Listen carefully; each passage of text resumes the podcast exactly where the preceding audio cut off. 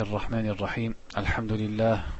الحمد لله رب العالمين وصلى الله وسلم على نبينا محمد وعلى آله وصحبه أجمعين. وحيث بلغ نشاط المعتزلة والجهمية ذروته بتبني الدولة العباسية في عصر كل من المأمون والمعتصم والواثق لآرائهم وعقائدهم.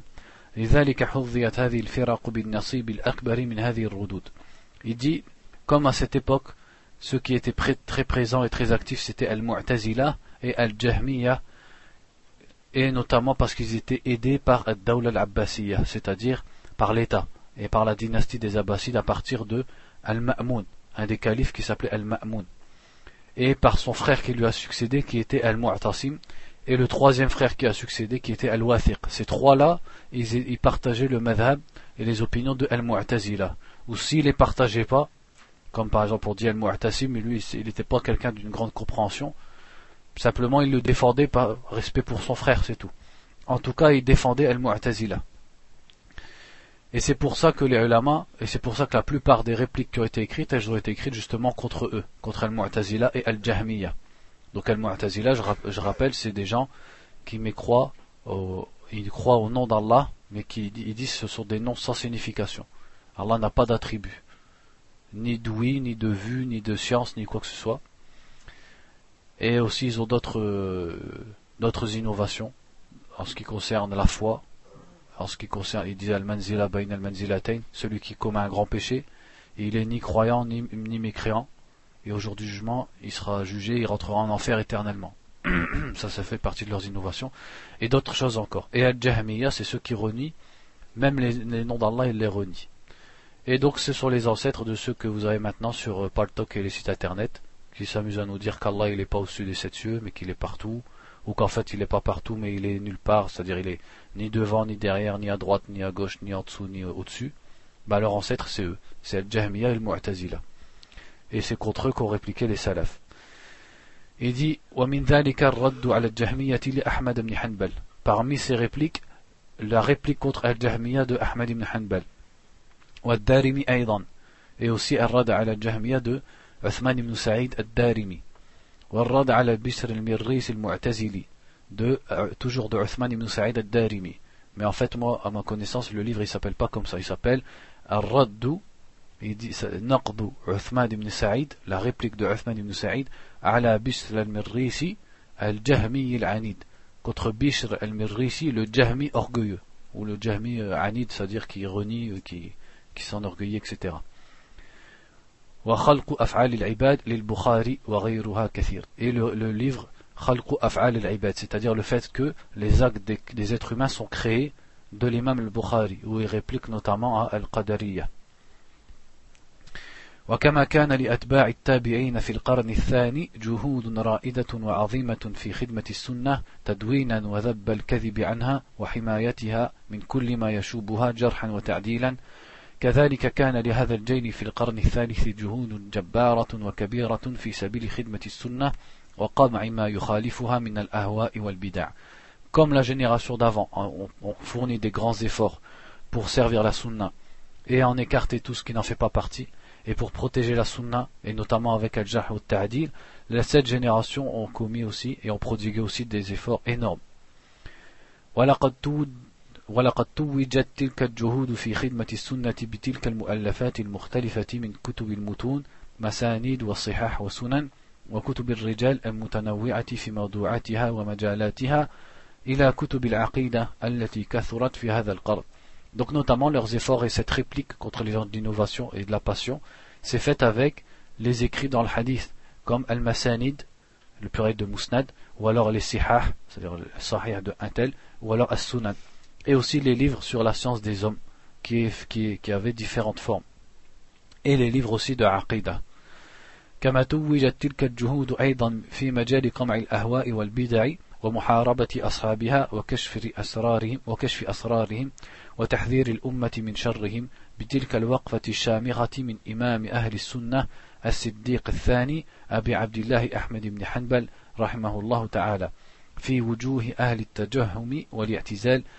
الذين جمعوا عليه وألبوا فخرج رحمه الله منتصرا مؤيدا من الله عز وجل وقمعت بإذن الله البدعة ونقص أصحابها على أعقابهم مدحورين Il dit, et ces efforts aussi, ils ont été pour détruire les, les passions et détruire les gens de l'innovation, et pour les dénoncer et pour mettre en garde leur, euh, leur pour mettre en garde les communautés, la, la communauté contre eux, elle a été menée par et elle est représentée aussi par cette position qu'a eu le deuxième Siddiq. Donc le premier c'est Abu Bakr et le deuxième c'est Ahmed ibn Hanbal, l'imam de Ahl Sunnah wa Jama'a, qui, qui s'est dressé contre Al-Mu'tazila. Donc l'imam ibn Ahmed, euh, l'imam Ahmed ibn Hanbal à son époque, Al-Ma'moun a pris le pouvoir. Et Al-Ma'moun, il supportait le, l'idée des Al-Mu'tazila, parce qu'il avait fait Baytul Hikmah, la maison de la sagesse, et en fait c'est Baytul c'est le jahl plutôt que le hikmah, et avec des intellectuels, etc., qui s'inspiraient de la philosophie, et des mu'tazila. Et donc Al-Ma'moun, qui, croyait à la croyance de mu'tazila, a défendu cette croyance avec les armes. Et lui, il était le calife, donc celui qui voulait pas obéir, il le punissait. Donc il a forcé les ulama, au moins de la région de l'Irak, à, à, à dire que le Coran était créé. Alors que le Coran, il n'est pas créé. Le Coran, c'est la parole d'Allah. Et la parole d'Allah, c'est pas une création, c'est sa parole, tout simplement. Et donc la plupart des gens, ils, se sont soumis parce qu'ils avaient peur d'être torturés ou d'être euh, mis en prison, sauf l'imam Ahmed et aussi un imam qui s'appelait euh, Mohammed ibn Nuh. Et Mohammed ibn Nuh, lui, il a été, il, il est mort, et Ahmed ibn Hanbal, il a résisté. Al-Ma'moun est mort, a pris la succession son frère Al-Mu'tasim, qui a continué à châtier l'imam Ahmed et à le fouetter et à l'emprisonner l'imam Ahmed a toujours tenu. Ensuite a pris la succession Al-Wathiq, qui a continué la pression contre l'imam Ahmed et qui l'a exilé. Et l'imam Ahmed a toujours tenu jusqu'à ce que le quatrième frère prenne la succession. Et lui, il était de Ahl-Sunnah et il a rétabli l'imam Ahmed. Et il a enlevé tous les Mu'tazila de, de, leur place de juge, ou de leur place administrative et il a rétabli la paix pour Ahl-Sunnah wa Jama'a. Donc il dit, il s'est dressé contre eux et il a été secouru par Allah à tel point que l'innovation a été détruite et que les gens de l'innovation se sont retournés euh, déçus et désolés. Donc la, la distinction de l'écriture dans cette génération par rapport à celle d'avant c'est تجريد أحاديث رسول الله صلى الله عليه وسلم وتمييزها عن غيرها بعد أن كانت قد دونت في القرن الثاني ممزوجة بأقوال الصحابة وفتاوى التابعين. Il dit la distinction, c'est que les écrits de, cette époque-là, ils, citent seulement, pour la plupart, les paroles du prophète, sallallahu alayhi wa. Alors qu'auparavant, c'était les paroles du prophète accompagnées de celles des compagnons. Et cette génération-là, ils écrivent surtout la parole du prophète seul. Même si tu peux avoir quelques exemples où, quelquefois, tu vois l'imam Bukhari ou Abu Daoud, ils citent une parole d'un compagnon, mais c'est rare. Et c'est pour ça que, même jusqu'à maintenant, pour retourner aux paroles des sahaba, on est obligé de retourner aux livres de la génération d'avant, comme Al-Musannaf d'Ibn Abi Shayba, Al-Musannaf d'Abd al-Razzaq et aussi Al-Muwatta.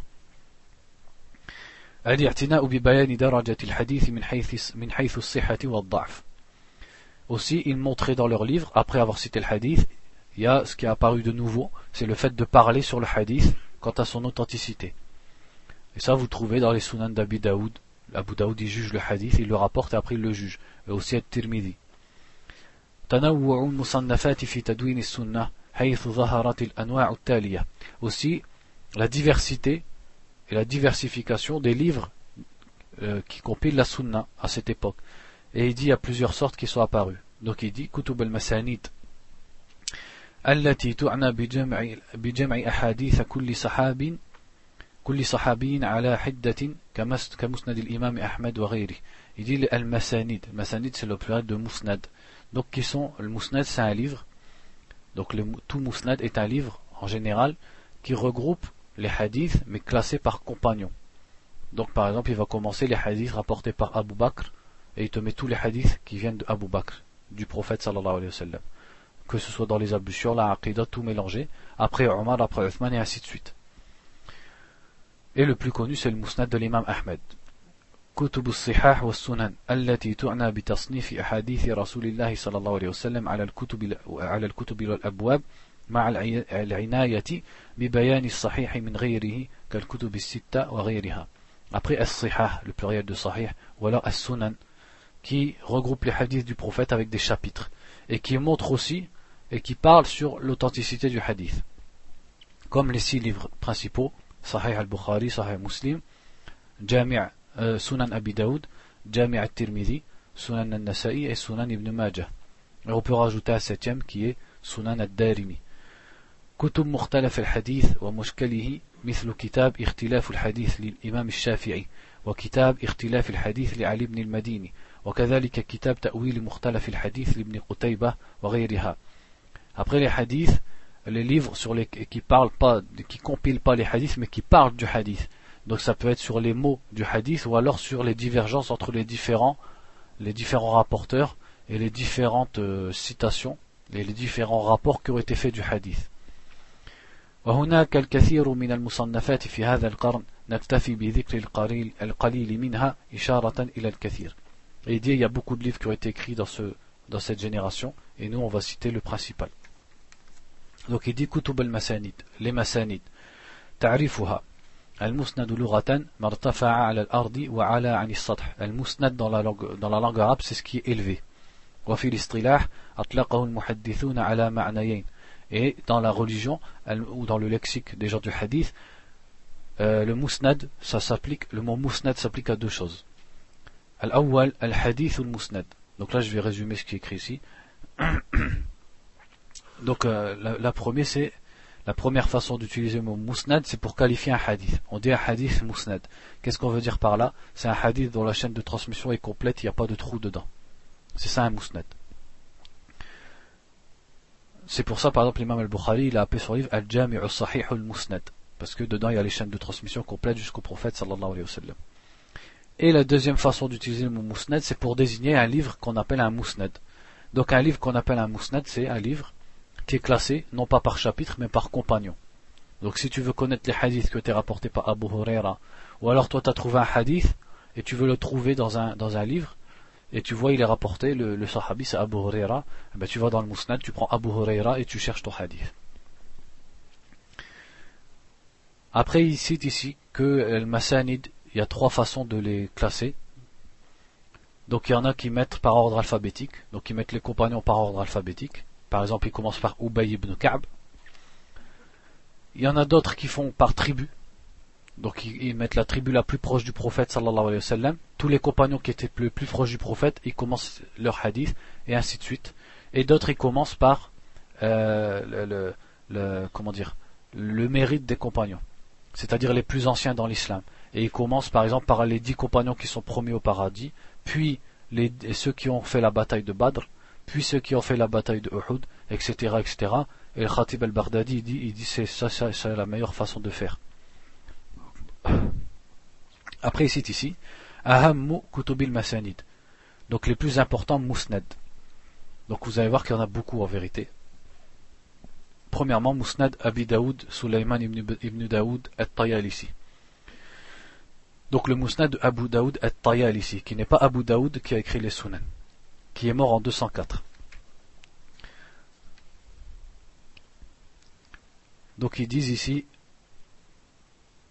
وقد رتب هذا المسند على أبواب الفقه الشيخ أحمد بن عبد الرحمن البنا الساعاتي رحمه الله وسماه منحة المعبود بترتيب مسند أبي داود وهو مطبوع في مجلدين بتحقيق حبيب الرحمن الأعظم Il dit ce musnad, il y a le cheikh euh, Abu euh, Ahmed ibn al-Banna as-Sa'ati, qui est un Égyptien, rahimahullah, qui l'a arrangé par chapitre. C'est-à-dire, le, livre à la base, il est par compagnon, lui, il l'a pris, il a repris tous les hadiths et il les a mis par chapitre. Donc les ablutions, la salat, etc. Et il existe en deux tomes, en deux volumes. Musnad Abi Bakr ibn Abi Shayba, al-Mutawaffa sana 35 wa Donc le Musnad de Ibn Abi Shayba, qui n'est pas son Musannaf. Donc il a deux livres, Ibn Abi Shayba, Al-Musnad et Al-Musannaf. Et il est mort, euh, Ibn Abi Shayba, en 235. Donc ils disent ici, il existe deux, euh, on manuscrits de ce Musnad. Une qui est dans la Mektaba Ahmed al-Thalith en Turquie, et l'autre qui est dans la, dans la bibliothèque euh, Al-Maktaba al-Wataniya, la bibliothèque nationale de Tunisie. Et on trouve les, photocopies de ces manuscrits à l'université islamique de Médine. Donc il n'est pas édité. en livres. Musnad Ishaq ibn Ibrahim al-Hanbari, al-Mutawaffa sana Thaman wa. Le Musnad de Ishaq ibn Ibrahim al-Hanbari, c'est-à-dire Ishaq ibn Rahaway, qu'on citait tout à l'heure, qui est le qui on avait dit, il est le compagnon de l'imam Ahmed. Il a un Musnad, ce, ce, cet imam qui est mort en 238. Donc là, ici, il dit ici qu'il y a un docteur qui a euh, authentifié une partie de ce Musnad. Quand on dit authentifié, ça veut dire qu'il a retrouvé les manuscrits et il les a comparés, il les a édités. Ou il a ressorti en livre et il a ressorti le Musnad de Aïcha, c'est-à-dire la partie qui comporte les hadiths de Aïcha de ce Musnad. Et sinon, la plupart de ce Musnad, il est perdu, il n'existe plus. C'est-à-dire, on n'en a plus de traces. Rabi'an Musnad al-Imam Ahmed ibn Muhammad ibn Hanbal. Donc, bien sûr, le Musnad de l'imam Ahmed, qui est mort en 241, rahimahullah. وهو أكبر المسانيد الموجودة فيما أعلم. Et bien sûr, celui-là, il est édité, et c'est le plus grand Musnad qui existe. Musnad Ahmed ibn Ibrahim al-Dawraqi. المتوفى سنة 46 و200 donc le Musnad de Ahmed Ibrahim al-Dawraqi qui est mort en 246. Il dit il, s'en trouve un morceau de, de la partie de, du compagnon Sa'd ibn Abi Waqqas à Maktabat al-Zahiriya en Syrie. المنتخب من مسند عبد, عبد, عبد ibn Humayd al-Kashi المتوفى سنة 49 و200 il dit après le musnad de euh, Abd ibn Humayd qui est mort en 249 et il a été édité en trois volumes authentifié par Mustafa al-Adawi. مسند يعقوب بن شيبة أبو يوسف السدوسي البصري المتوفى سنة 62 و200 le Mousnad de Yaqub ibn Shayba, qui est mort en 262. Il dit Il il y a euh, une partie qui est le Mousnad de Omar ibn al-Khattab qui a été édité de ce, de Mousnad. Donc là vous pensez, vous vous dites tout ce qui a été perdu, où est-ce qu'il est? Ça veut dire on a perdu des hadiths, on ne les a pas perdus, on va voir pourquoi après. Tout ce qui a été perdu, il n'est pas vraiment perdu. Musnad Ahmed ibn Ibrahim al-Tarsousi al-Khuzai, qui est mort en 273. Et il dit il y a une petite partie qui existe et qui est éditée. Musnad ibn Abi Gharazah Ahmed ibn Hazim al-Ghafari al-Koufi, qui est mort en 257. Et euh, on en trouve une partie à Al-Maktab al-Zahiriya en Syrie, à Damas. Musnad de Al-Harith ibn Muhammad ibn Abi Usam al-Tamim al-Baghdadi, qui est mort en 282 et qui est perdu. Le Musnad de Ahmed ibn Amr ibn Abd al-Khaliq al-Bazzar, celui-là il est connu. Musnad al-Bazzar, qui est, qui est mort pardon, al-Bazzar en 292. Et celui-là il existe et il est édité. Mais il en manque un petit, il, en manque une petite partie du début. Musnad Abu Ya'la, Ahmed ibn Ali ibn al-Muthanna al-Tamim al-Mawsili. Donc Abu Ya'la qui est mort en 307. Celui-là aussi son Musnad il est édité. Musnad Abi Sa'id al-Haytham ibn Kulayb al-Shashi qui est mort en 335. Et une partie a été éditée. Le Musnad, donc après ensuite il en cite des autres qui sont moins connus. Ensuite il dit Tanbih. Donc le Tanbih ici, je vous le résume, il dit il y a certains livres qui s'appellent Mousnad et qui ne, qui ne sont pas, ou plutôt il y a des livres qui sont des qui sont Mousnad, qui, rentrent dans la définition d'un Mousnad et que leur auteur ne l'a pas appelé Mousnad, notamment Al-Mu'jam de At-Tabarani, qui est un livre très important dans le hadith, et Al-Ilal de Ad-Daraqutni. Et des fois il y a des livres qui s'appellent Mousnad et qui ne sont pas des Mousnad dans le sens où on vient de le dire. Ensuite, il dit ici, donc comme on a fait pour le Muatta, il un point de vue global sur le Musnad de l'imam Ahmed. Donc premièrement, qui est l'imam Ahmed Il dit Cheikh al-Islam wa Sayyid al-Muslimin fi asrihi al-Hafidh al-Hujjatu wal-Imam al-Qudwa al-Mujma'a ala jalalati qadrihi wa uluwi sha'nihi min al-Muwafiqi wal-Mukhalif Abu Abdullah Ahmed ibn Muhammad al-Zuhali al-Shaybani al-Mawlud sana 64 wa 100 والمتوفى sana 41 wa 200 Donc l'imam Ahmed qui est mort, qui est né en 164 et mort en 241. Donc Kitab al-Musnad, tariqatu tartibihi. Donc en fait, comment il a classé le Musnad? Il a commencé par les dix compagnons qui sont promis au paradis. Donc Abu Bakr, Omar, Uthman, Ali, Talha, Zubair, euh, Saad ibn Abi Waqqas, Saïd ibn Zayd. Euh, après, finissez. Abu, Abu Ubaida, et Abdurrahman ibn Auf. Deuxièmement, euh, après il a mis Abdurrahman ibn Abi Bakr, wa Zayd ibn Kharija, wa Harith ibn Khazama, wa Sa'b ibn Mawla Abi Bakr. Après il a mis le mousnad de Ahlul Bayt, donc les gens de la famille du prophète sallallahu alayhi wa sallam. Après le mousnad de ceux qui ont rapporté beaucoup de hadiths, comme Ibn Mas'ud, Ibn Umar, Abu Huraira. Après les gens de la Mecque, après les gens de Médine, après les gens du Shem, après les gens de Koufa, après les gens de Basra, après Al-Ansar, les gens de Médine, après le mousnad de Aïcha et des femmes, c'est-à-dire les femmes qui ont rapporté des hadiths, et après le mousnad du reste des sahaba qui sont des tribus. مكانة هذا المسند قال حنبل جمعنا أحمد بن حنبل أنا وصالح أنا وصالح وعبد الله وقرأ علينا المسند وما سمعه غيرنا وقال هذا الكتاب جمعته وانتقيته من أكثر من سبعمائة ألف حديث وخمسين ألف وما اختلف فيه المسلمون من حديث رسول الله صلى الله عليه وسلم فارجعوا إليه فإن وجدتموه وإلا فليس بحجة Hanbal, donc qui était le cousin et l'élève de l'imam Ahmed, a dit L'imam Ahmed m'a réuni, moi et Salih et Abdullah, qui sont les deux enfants de l'imam Ahmed. Et il nous a récité le Mousnad complet. Donc il dit, il n'y a personne d'autre que nous qui l'a entendu. Peut-être qu'il vise ici à ce moment-là. Et l'imam Ahmed, il leur a dit, ce livre, j'ai réuni ces hadiths et je, les ai choisis à partir de plus de 750 000 hadiths. Il dit ce sur quoi les musulmans divergent dans les hadiths du prophète, alors retournez à ce livre. Et si vous le trouvez dedans, sinon, ça n'est pas une preuve. C'est-à-dire, il veut dire, tout hadith sur lequel on diverge, si vous ne le trouvez pas dans mon mousnad, c'est que ce n'est pas un hadith valable.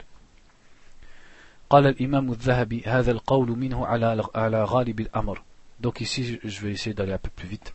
Ici, c'est une parole de l'imam Zahabi, comme quoi, en fait, cette parole, elle n'est pas absolue de l'imam Ahmed. Il y a des hadiths qui ne sont pas dans le mousnad de l'imam Ahmed, qu'on retrouve dans les sunan, et qui sont pourtant, ils sont bel et bien authentiques.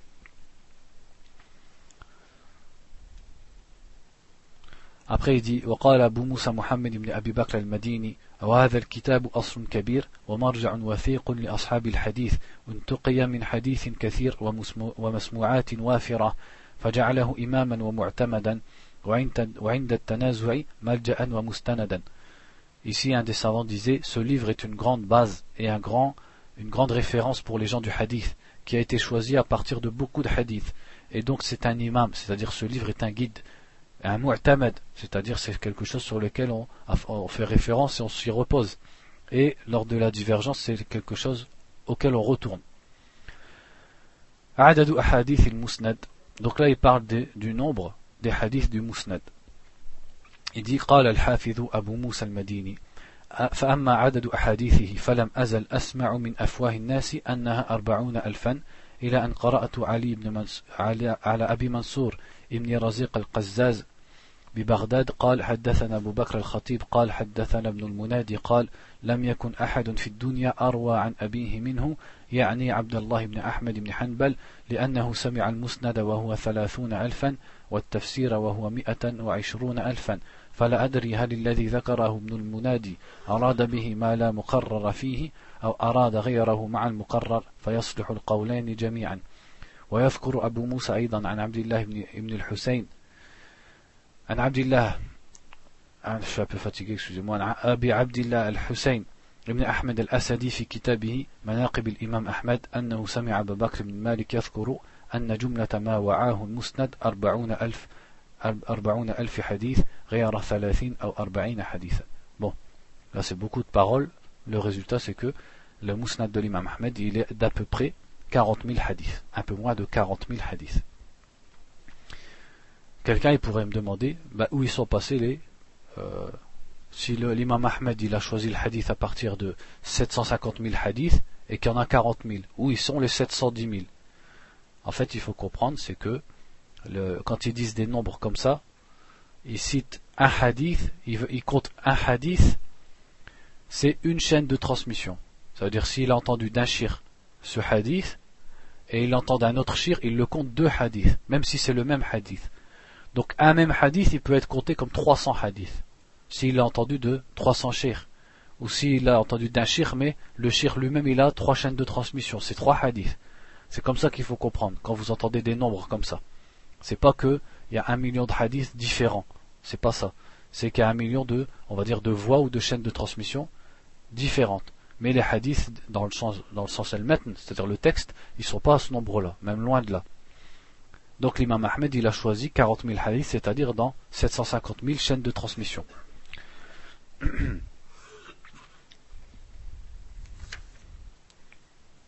Après, il parle du nombre de sahaba. Il dit à peu près 700 hommes, 700 sahaba qui sont cités dans le, dans le Musnad, et un peu plus de 100 femmes dont sont rapportés les hadiths.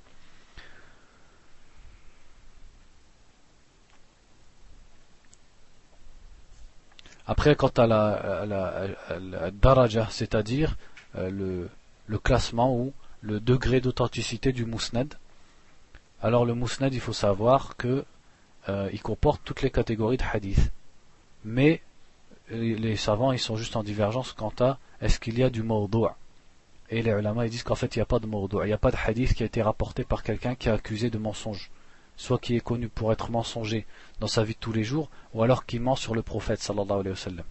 Donc ici par exemple il dit قال شيخ الإسلام ابن تيمية وقد تنازع الناس هل في مسند الإمام أحمد حديث موضوع Ibn Taymiyyah dit les gens divergent est-ce qu'il y a un hadith موضوع dans le musnad de l'imam Ahmed فقال طائفة من الحفاظ كأبي, كأبي العلا المهامداني وغيره ليس فيه موضوع وقال بعض العلماء كأبي الفرج بن الجوزي فيه موضوع donc certains ont dit il y en a d'autres ils ont dit il y en a pas.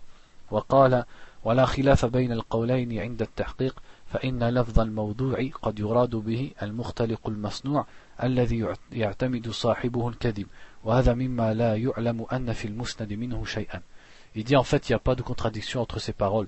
Il dit si on veut dire par le mot ce qui a été inventé de façon volontaire, par le, par le, le rapporteur, il dit ça, il n'y en a pas dans le Mousnad. Donc c'est-à-dire sur les 40 000 chaînes, il n'y a pas un hadith inventé. ويراد بالموضوع ما ما يعلم انتفاء خبره وإن كان صاحبه لم يعتمد الكذب بل أخطأ فيه وهذا الضرب في المسند منه et si on veut dire par al comme c'est possible, euh, ce dont la faiblesse et le fait que c'est pas autant est apparent, c'est-à-dire on se rend compte que le rapporteur s'est trompé, il n'a pas voulu mentir mais il s'est trompé. Si c'est ça qu'on veut dire par al-mawdu', alors certes il y en a dans le Mousnad de l'imam Ahmed et aussi dans les Sunan d'Abidaoud et d'En-Nasa'i. Après tu as un autre, il dit قال الحافظ في مقدمة تعجيل المنفعة ليس في مسند أحمد حديث لا أصل له إلا ثلاثة أحاديث أو أربعة منها حديث عبد الرحمن بن عوف أنه يدخل الجنة زحفا والاعتذار عنه أنه مما أمر الإمام أحمد بالضرب عليه فترك سهوا Al-Hafiz ibn Hajar dit il n'y a pas de hadiths qui n'ont pas de base dans le mousnad de l'imam Ahmed sauf trois ou quatre. Il dit l'excuse qu'on trouve à l'imam Ahmed c'est qu'il aurait ordonné de les effacer et les gens, ses élèves, ils ont oublié de le faire. Et le mousnad il est, donc il y a des paroles, le mousnad il est en plusieurs, en plusieurs euh, catégories il y a le Mousnad, ce qu'a rapporté Abdullah, le fils de l'imam Ahmed, il, a rapport de, le rapporte de son père directement, et qu'il a entendu de lui. C'est ça qu'on appelle Mousnad al-Imam Ahmed, et il équivaut aux trois quarts du livre.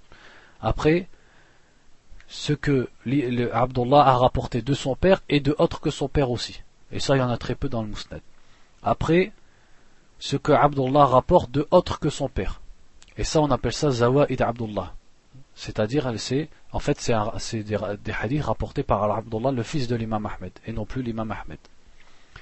Ou alors, les hadiths que, que Abdullah a lus devant son père et il les a approuvés.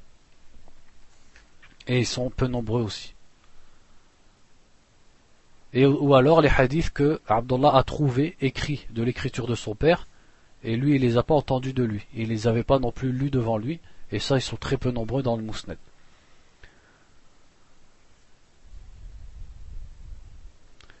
Donc là, c'est un petit peu long, c'est pas tout qui, nous intéresse ici. Il dit quelle, importance ou quel travail ont fait les ulama par rapport à ce mousned.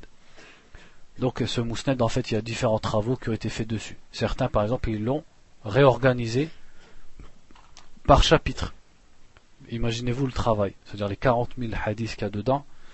Il faut capter, par exemple, le, bab, le chapitre des ablutions, il faut voir tous les hadiths qui parlent des ablutions, du début jusqu'à la fin du musnad, et tu les mets dans un seul chapitre. Et tu fais pareil pour salat, pour zakat, etc. Ou alors aussi un des, travaux qui ont été faits sur le musnad et sur autre que euh, le musnad de l'imam Ahmed, c'est le travail qui a été fait dans ce qu'on appelle la zawaid. C'est-à-dire un savant, il prend, et c'est pour ça que je vous disais, en fait rien n'est perdu les, de ce qui était dans les massanides. Il prend les musnad, ou alors les massanides plutôt, le pluriel c'est le massanid, il en prend 5 ou 6 ou 7 ou 8 ou 10. Donc imaginez-vous, le mousnad, généralement c'est des livres qui sont très gros.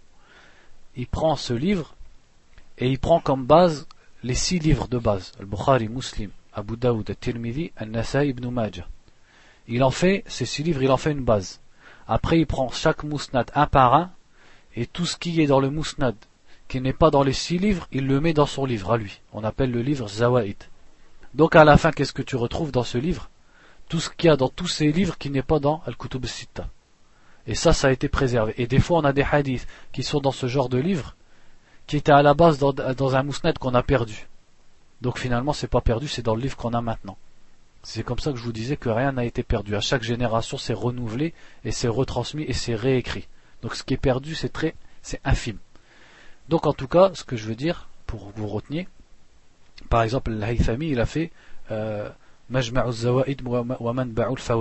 C'est un livre où il a pris plusieurs masanid, donc notamment le Musnad de l'imam Ahmed, le Musnad de At-Tabarani, le Mu'jam, Al-Bazar, etc. Les principaux livres qu'on appelle Musnad, et tout ce qu'il y a dedans, qu'il n'y a pas dans le Kutub Sita, il le met en un seul livre. Donc ça veut dire toi, au lieu d'avoir à lire tout ça, eh ben, tu lis juste son livre. Donc il n'y aura plus de répétition, ça sera plus petit.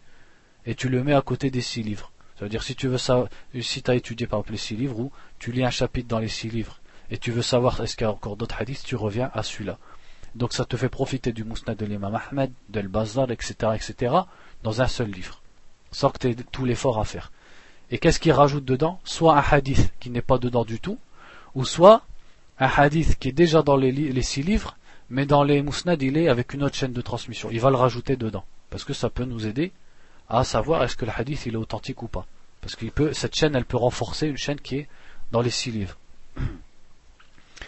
On va s'arrêter là. Normalement, après le livre, il parle des, après ça, il parlait des six livres.